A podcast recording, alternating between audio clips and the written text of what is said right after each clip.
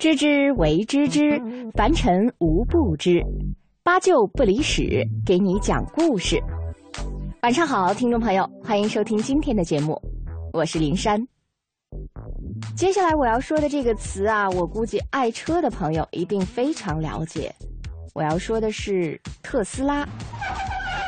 没错，如果我们在网上搜索特斯拉，就会出现无数的有关于这款车的配置介绍、图片欣赏等等。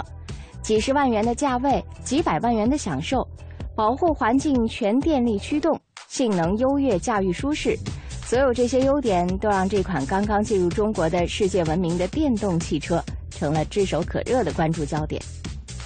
不过，不过，今天我们的节目可不是要说车的，要说的呢，准确来说跟这款车没什么关系，而是早于它一个多世纪出现的那位神秘天才——尼古拉·特斯拉。一九一九年，特斯拉曾经在自己写下的语录中这样说：“人类最重要的进步依赖于科技发明，而发明创新的终极目的是完成对物质世界的掌控，驾驭自然的力量，使这符合人类的需求。对于那些经常遭受误解并得不到回报的发明家来说，这是一项艰巨的任务。然而，他们又得到了丰厚的精神补偿。”在利用智慧进行发明创造的过程中，获得了极大的快乐，因为拥有知识成为某些特权阶层，没有他们，面对残酷的自然环境，人类早就灭亡了。多年来，我一直体验着这种无上的快乐，一直沉浸在创造发明的持续满足之中。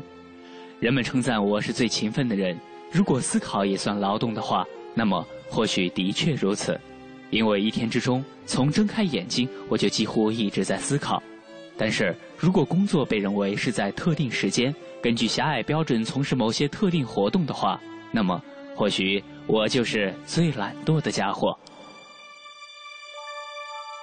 很多人都说，特斯拉的故事其实就是一部现代的普罗米修斯的故事，是他的工作使电力改变了整个世界。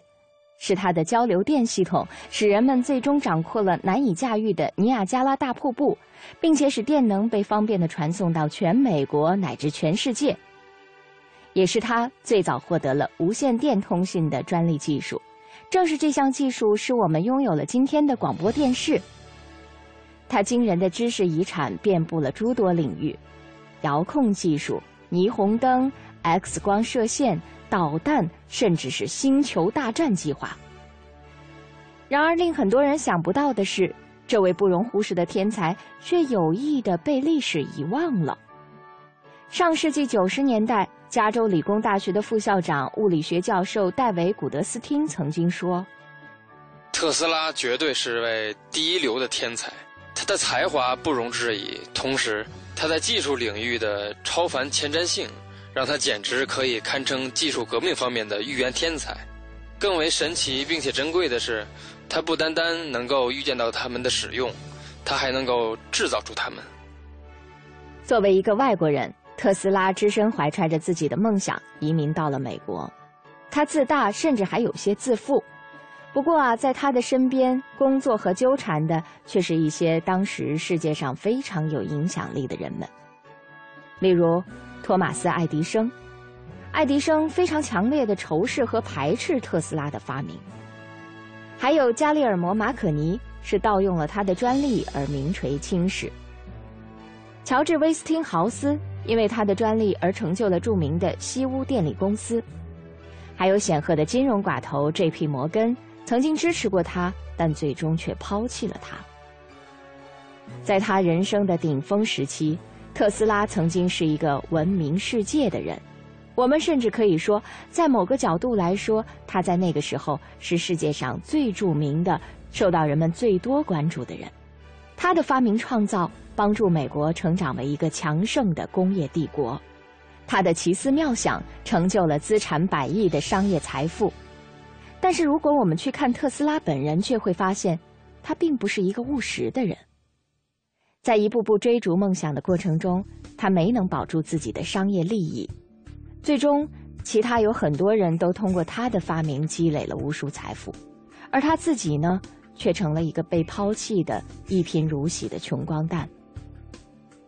特斯拉曾经自己说：“我看待钱的方式和其他人不一样，我所有的钱都是继续投资发明创造，以此来改善人类的生活。”物理史学家吉姆·哈德斯汀说：“他是一位有预见性的天才，这样的人并不多见。最为难得的是，他为自己的这些预见而奋斗了终生。”特斯拉说：“我们需要发展从永不枯竭的资源中获取能量的手段。”事实上，特斯拉也做到了这一点。在他的一生中，他永远没有停止过探索的脚步。他一步一步地攻破了无数常人所能想象到的极限。而接下来的节目，就让我们一起去看看特斯拉实现梦想的那些过程吧。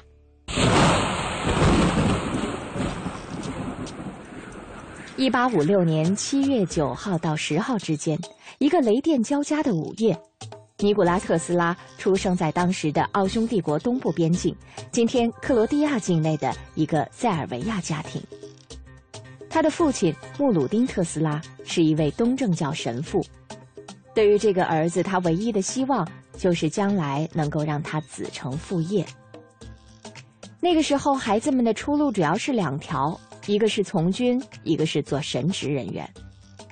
但是特斯拉好像对这两样都没什么兴趣，这就让他的父亲感到非常失望了。对于自己的父母，特斯拉曾经这样写过：“我的父亲是一个非常博学的人。”他给我的训练包括提炼别人讲话的中心思想和重复朗诵大段的诗词。我的母亲来自于一个塞尔维亚族大家庭，她发明创造了各种小玩意儿，并且能仿出最漂亮的图案。她年过六十以后，手指依旧非常灵活，甚至能够在一根眼睫毛上打上三个结。我坚信我母亲是一流的发明家。如果她不是远离现代生活，能接触众多机会的话。他一定能有很多伟大的发明。很早开始，小特斯拉就展现出了他在想象力方面的与众不同。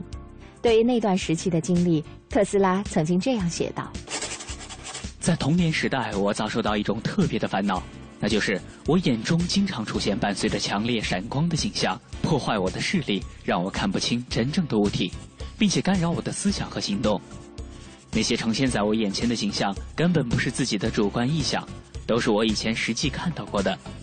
当有人和我说起一个词的时候，那个词特指的景象就会栩栩如生地浮现在我的眼前。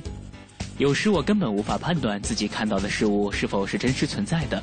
比如有段时间，我对尼亚加拉大瀑布的描述着了迷，于是我的脑海中便出现了一幅水轮被瀑布推动的画卷。这幅图景是如此真实。于是我告诉我叔叔，有一天我一定要去美国实现这幅图景。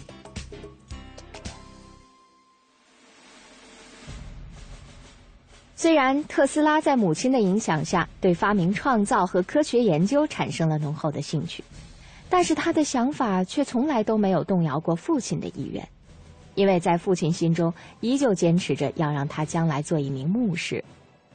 其实我们现在想想，如果历史按照父亲的意愿这样进行下去的话，那也许在这个世界上会多出一位郁郁寡欢的牧师。但是对于整个人类文明的发展来说，那就是极大的损失了。也许人类的发展会因此倒退个几十年呢。还是回到特斯拉的故事，在他十七岁那年，也就是即将被送入神学院的前夕。因为感染了霍乱，他的人生就这样在死神面前彻底改变了。在医生向他的家人宣告他生命垂危的消息时，特斯拉的父亲冲进了病房。尽管他掩饰着内心的焦虑，极大的去安慰特斯拉，但是谁都能从那张苍白的面孔上看出，他是有多么心疼和紧张自己的儿子啊。这个时候，特斯拉对父亲说。呃，或许您如果能够答应让我学习工程技术的话，我可能会好起来。听到儿子的话，父亲认真并且郑重的回答：“哦，我的孩子，我答应你，你可以去读任何你想要读的学科。如果你想要学习工程，我就送你去世界上最好的工学院。”听了这番话，特斯拉终于放心了。然后就像奇迹一样，他最终康复了，像换了个人似的，这让所有的人都惊奇不已。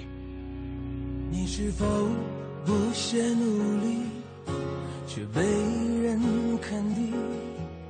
你是否痛彻心扉，却被人遗忘？你是否在梦想和现实面前对自己一次谎？你是否在孤单寂寞的夜里才学会成长？谁会在乎我们身在何处？谁又会知道我要去往何方？许多的沟壑等着我去跨我，的束缚等着我去解放。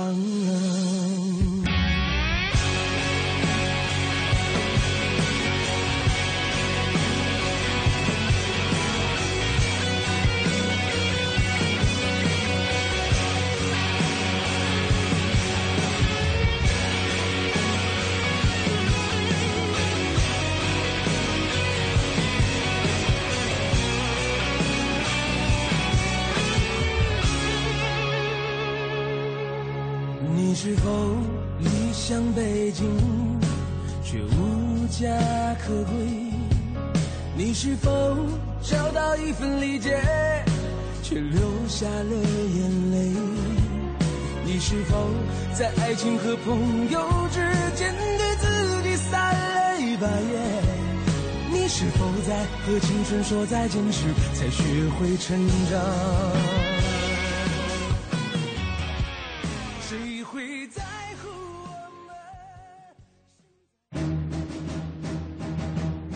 识不一定非得道貌岸然，有些知识可以扩大您的视野，充实甚至颠覆您对过去的认知。如果有人力排众议的捡起历史的意识，你可能会看到一个更完整的历史。五花八门的故事，让旧知与新知水乳交融。知之不知之，凡尘无不知。想全方位了解历史，关注八九不离十。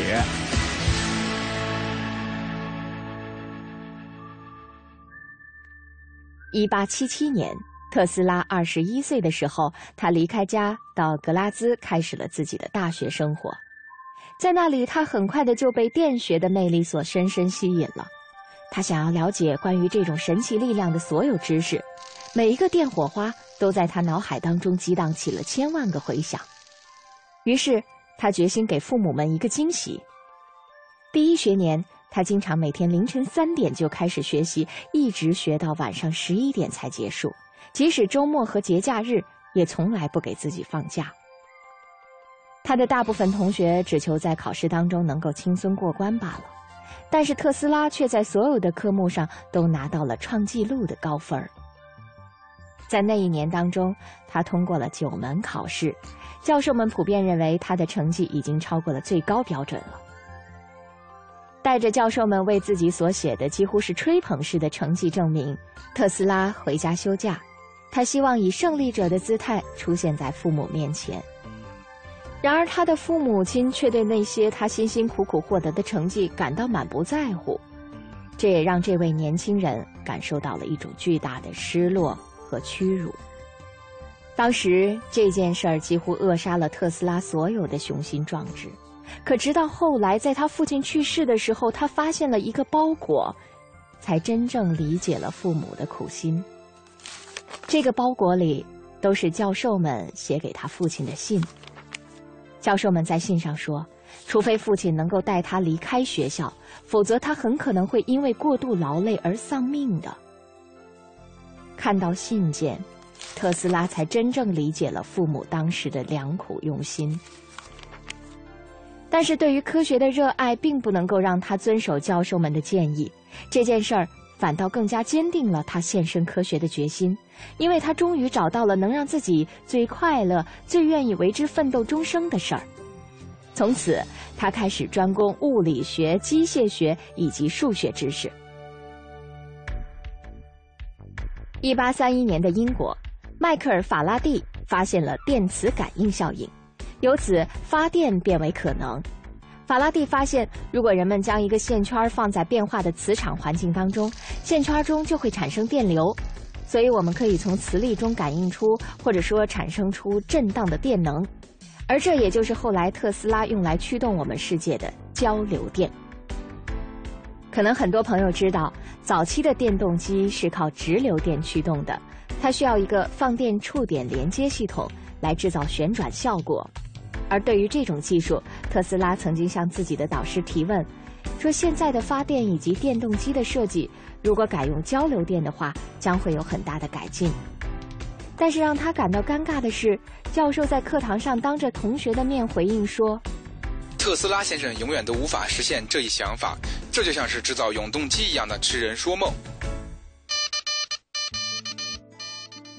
一八八零年，特斯拉来到布达佩斯，为一家电报公司工作。在那里，他关于交流电机的想法越来越深入。他这样描述自己当时的状态。我坐在屋子里，可以听清楚三个房间以外的钟表走动，几英里外的马车声响使我全身发抖，远处火车的轰鸣声使我耳鸣不止。为了避免这样的折磨，我长时间的在公园中散步。一天下午，我永远记得那个场景：太阳正在落山，让我联想起歌德的壮美诗句：“白热消退，留下的是疲惫的世界。”它继续自行它的轨道，不断升腾的轨道。就在我体味这段句子时，突然灵光一闪，就像一道闪电击中了我。我马上跪在地上，开始在地上画图。特斯拉想到了旋转中产生能量的办法，他意识到他可以通过分段绕线的方式来制造一个旋转力场，就像是气缸中的活塞那样，可以在一拉一推之间保持磁场里的导体周而复始的往复运动，使电力能够化为圆周运动。而这个设想必须要依靠交流电来实现，这个创意很快就会带动全世界的工业运转。虽然产生了最初的想法，但是这与最终完成研究之间还是有着非常大距离的。于是，带着对于未来的憧憬，特斯拉踏上了前往美国的旅程。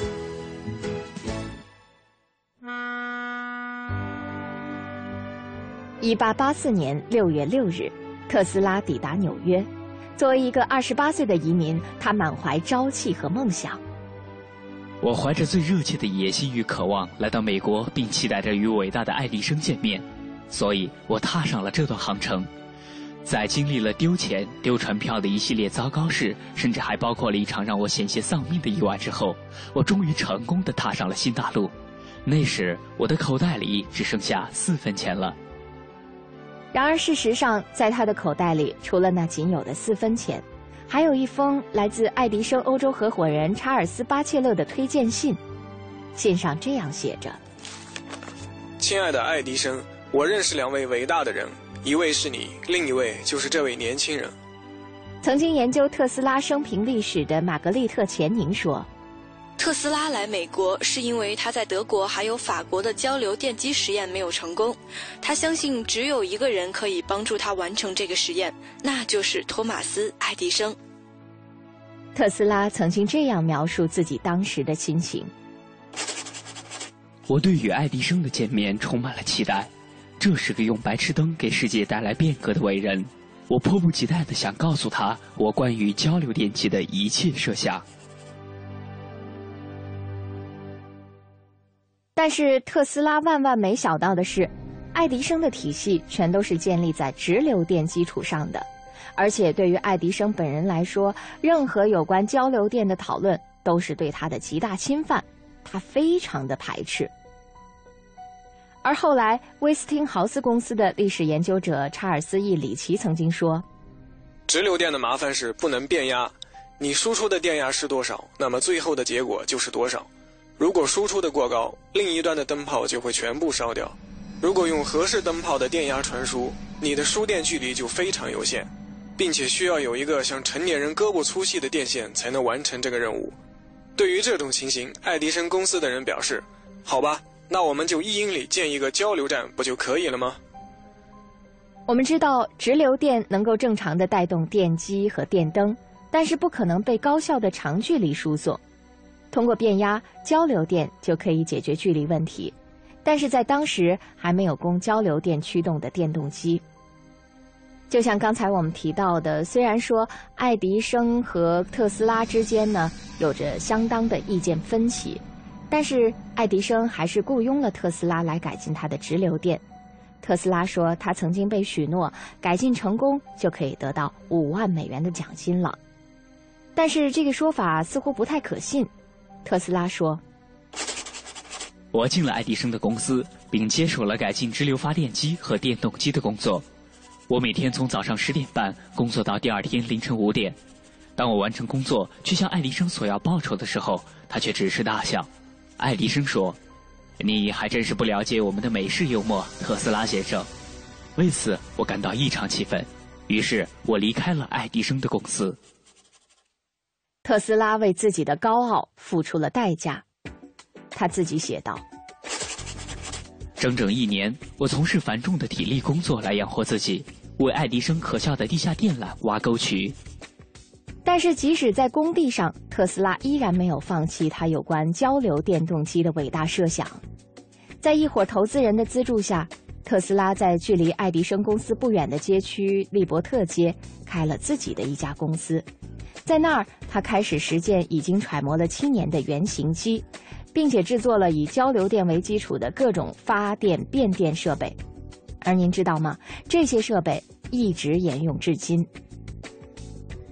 那接下来特斯拉的发展是否一切顺利？在他与爱迪生的这场电流大战当中，又是谁最终胜出了呢？稍后回来继续为您分享传奇天才特斯拉的故事。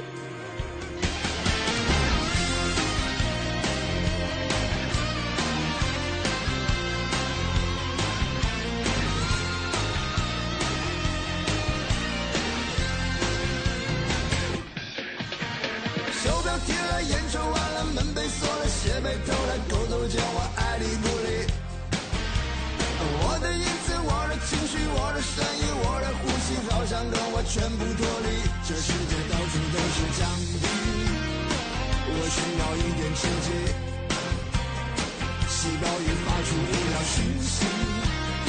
我需要一点刺激。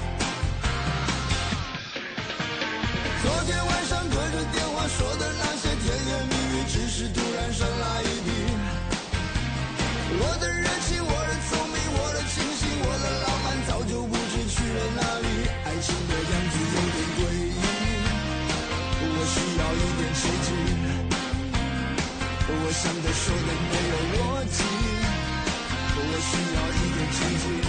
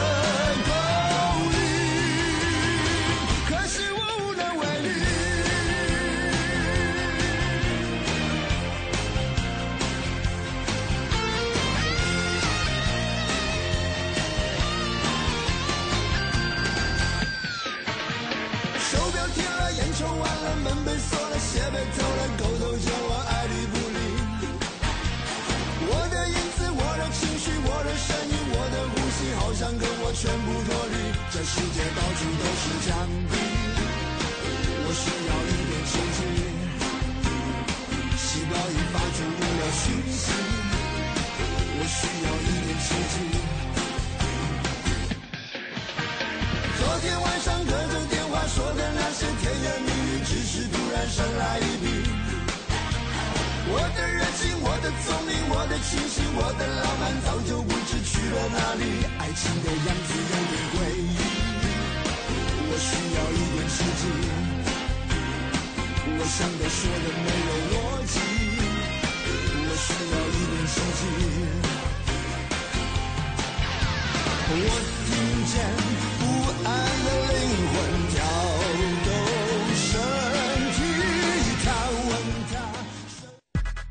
说凡尘工作室开通微博了，不但可以和节目组及时互动，还能提前看到节目预告呢。哦，真的吗？快告诉我怎么搜。嘘，我只告诉你一个人，听好了。拒绝复杂搜索，不用思考揣测。我们不是神秘派，我们是凡尘工作室。现在就登录新浪和腾讯微博，输入“凡尘工作室”，或者在搜索栏直接输入“凡尘工作室”的汉语拼音，即可找到我们。非凡的凡加清晨的晨，凡尘工作室一搜搞定。凡尘工作室，让艺术的快乐伴您轻松每一天。皮亚诺七星定制，科学艺术家皮亚诺橱柜衣柜。我是赵薇，厨房电器我选万和，热水器我更选万和。皮亚诺，中国高端定制家居领导品牌。皮亚诺橱柜衣柜。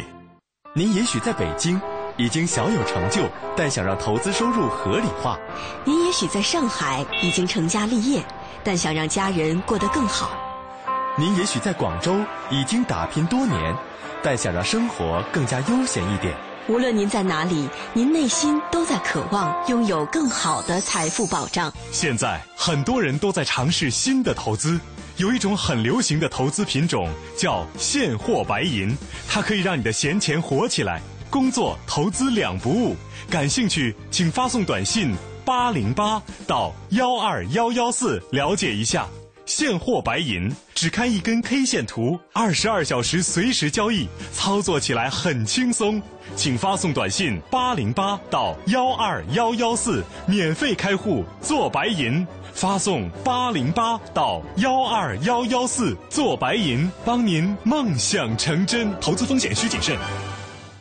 中国广播音像出版社隆重推出的《中国广播经典系列朗诵 CD 光盘》，既有夏青朗诵的唐诗三百首，也有方明的播音作品专辑，还有集合齐越、葛兰、雅坤、于芳、姚科等中央人民广播电台老中青三代播音员精心演绎的配乐朗诵光盘、中外名篇经典诵读和红色经典作品朗诵。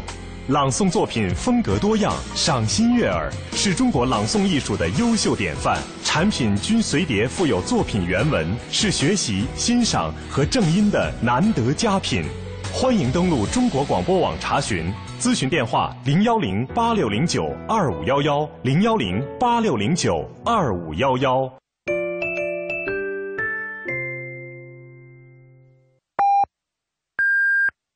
北京时间二十二点三十分。报时中国经济，我是新浪 CEO 曹国伟。企业的管理者主要是做决策。如果你是企业的决策人，那么有两件事是最重要的：一个是做正确的事，另一个是正确的做事。报时中国经济。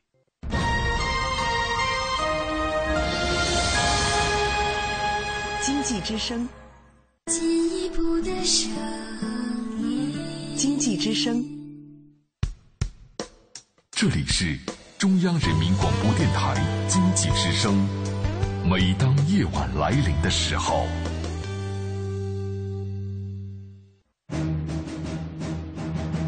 知识不一定非得道貌岸然，有些知识可以扩大您的视野。充实甚至颠覆您对过去的认知。如果有人力排众议的捡起历史的意识，你可能会看到一个更完整的历史。五花八门的故事，让旧知与新知水乳交融。知之不知之，凡尘无不知。想全方位了解历史，关注八九不离十。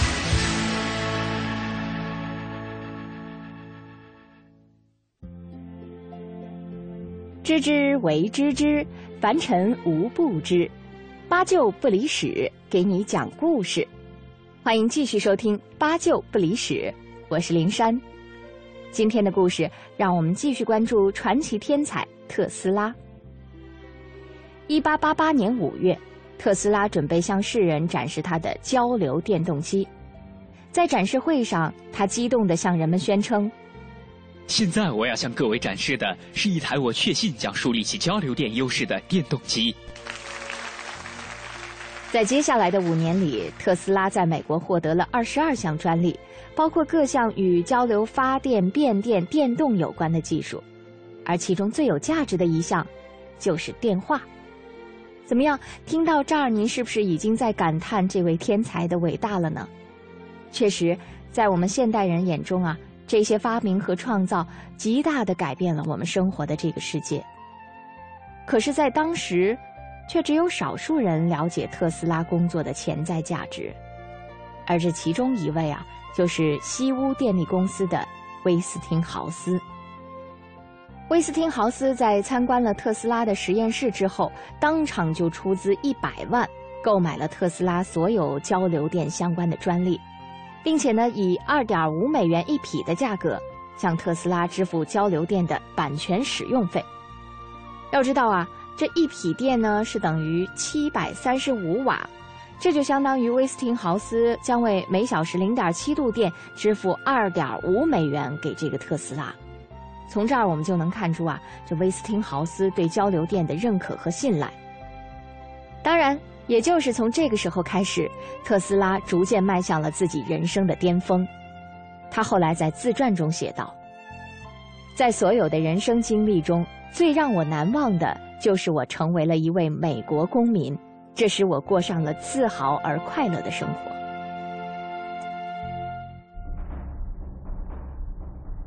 不过有句话是“有人欢喜有人愁”，那这句话呢，用在特斯拉和爱迪生的关系上，绝对是再准确不过了。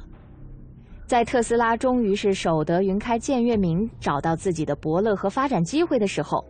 他们的竞争对手爱迪生却充满了愤怒和嫉妒，决定在这个时候要给他致命的一击。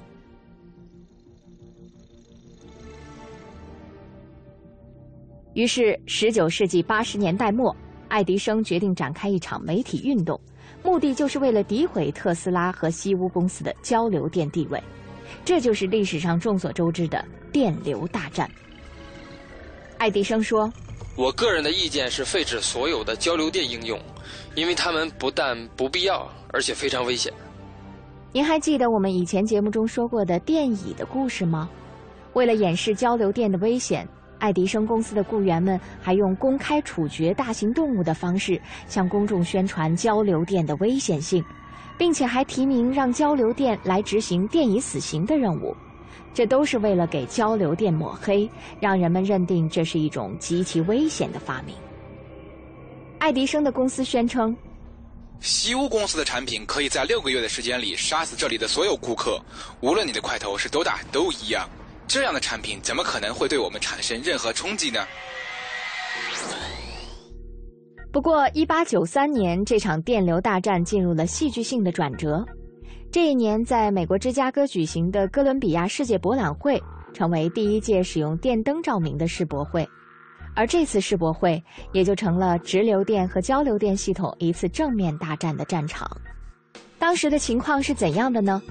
威斯汀豪斯公司的历史研究者查尔斯 ·E· 里奇说：“爱迪生公司、托马斯·休斯顿公司，联合其他的一些公司，于1892年成立了通用电气公司。”而他们的首要任务就是要揽到这个活儿，他们开价大约一百万。其实这个价码已经不高了，因为对于使用直流电的系统来说，铺设电缆和使用无数的发电机组是一笔巨大的开支。但是为了揽到这项影响巨大的活动，他们决定放手一搏。但是由于交流电系统本身的优越，西屋公司的成本比他们要低得多，于是西屋公司开价只有他们的一半。最终理所当然的，西屋公司中标了。这让爱迪生和他所在的通用电气公司非常愤慨。作为报复，通用电气在这次活动当中没有向西屋电力公司出售一支电灯泡。查尔斯 ·E· 里奇说：“当时有人放话，西屋公司别想在博览会上用上一支爱迪生的灯泡，这使得西屋公司只能在展会开始前加班加点的赶制灯泡。”但是这无法阻止西屋公司的脚步，最终特斯拉得到了这次在芝加哥创造历史的机会。特斯拉的大型交流发电机支撑起了整个庞大的会场的电力供应，这也证明了他们电力覆盖的实力。一八九三年五月一日，十万热情的观众涌进新古典主义建筑构成的博览会里。夜幕降临，总统格罗弗·克利夫兰按下电钮，各色灯泡、灯管、探照灯瞬间被点亮，整个会场亮如白昼。人们激动地高呼：“这是人类历史上从未见过的景象。”也是通过这场壮观的表演，公众对特斯拉和西屋公司的实力有目共睹了。为了抵消大家对交流电的怀疑，特斯拉在会上做了惊人的表演。他制作了一种名为哥伦比亚弹的装置，来向公众演示交流电动机内产生的旋转电磁力场。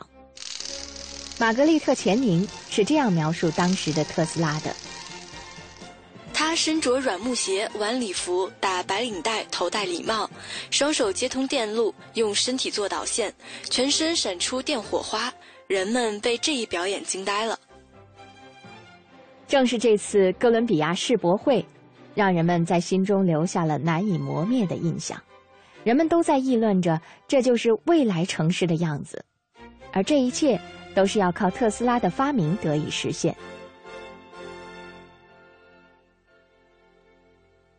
在节目开始，我们就提到过，从小时候起，特斯拉就梦想着能够利用自然界伟大的奇观尼亚加拉大瀑布来为人类造福。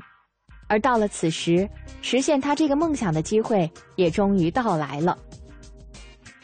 当时，著名的英国物理学家罗德·开尔文正主持一个国际委员会，来寻求利用这个大瀑布能量的办法。在最开始的时候，开尔文并不赞成交流电的使用。他给委员会的其他成员写信，信中说：“请避免交流电在这里犯下史上最严重的错误。”但是，一切这样的想法都在开尔文参加了芝加哥的世博会，并且目睹了交流电系统的精彩表演之后，完全改观了。他们立即与西屋电力公司达成了合作意向，让交流电系统担当大任。当然，挑战还是巨大的。尼亚加拉项目需要三套五千匹马力的发电机，这是当时规模最大的发电机组。特斯拉和其他的工程师之间就交流电的输出频率问题也有着很大分歧。到电机组安装完成的时候，特斯拉是唯一一个心中有底的人。他当时写道：“所有的技术细节都已经理清了，现在就只等着合上电闸的那一刻了。”一八九六年，尼亚加拉水电站正式投入运转，人类步入了真正的电力时代。滔滔的尼亚加拉河水推动巨大的电站水轮机组，带动强力的五千匹大功率发电机。发电机产生的电流通过变电升压至两万两千伏特，通过高压线进行远距离输送，然后在用户端降低电压。在为电灯还有特斯拉发明的交流电机工作着。下面是来自尼亚加拉日报的报道：今晨开始，这个城市里所有的轨道电车都将由大瀑布的能量驱动。从今往后，他必须以劳作来养活自己啦。在那天清晨，我想最幸福和开心的人，应该就是特斯拉了。因为就在当天，他写下了这样的心情记录。想想一下我现在的感受，三十年后，我看到我的童年幻想成为了现实，我自己都对这种预见能力着迷了。几年之内，尼亚加拉水电站的发电机升至十组，到了世纪之交，电力线延伸到了三百六十英里外的纽约。电流大战因此而结束了，特斯拉也毫无疑义的。成为了最终的赢家。美国史密斯国家博物馆的近现代物理学分馆馆长伯纳德·费因说：“当特斯拉取得这项成果时，爱迪生几乎已经没有生意了。可以说，爱迪生在这场斗争中彻彻底底的输了。”不过，尽管取得了技术上的巨大成功，西屋电力公司却也因此耗尽了元气，慢慢走入了商业上的困境。为了挽救公司，特斯拉声称他自己撕毁了与西屋公司签订的二点五美元一匹的交流电使用版权费。要知道啊，如果这份契约保留到今天，那么这个版权费无疑将会是一笔天文数字。那我们的天才发明家这一次是被命运捉弄了吗？威斯汀豪斯公司的历史研究者查尔斯·伊里奇说：“现在找不到任何西屋公司的官方记录来证实这一说法。不过，我们的确找到了一个备忘录，曾经提到过这件事，但并没有任何经过公开签署的文件曾经出现。不管特斯拉是否真的撕毁了当时那份契约，他也已经准备好了继续前进。他在回忆录中写道。”我已经想了很长时间，一个关于能量可以自由传输而不借助任何导线的想法。特斯拉相信他的这个新点子足以让他再度成为百万富翁。那这一次特斯拉想到的新主意又是什么？这位科学发明界的怪才又是怎样继续自己的人生传奇呢？在明天的节目中，我们将会继续带您一同走入科学天才特斯拉的世界。好了，听众朋友，感谢收听今天的八九不离十。明晚同一时间，欢迎您继续关注凡尘工作室更多精彩内容。明天见。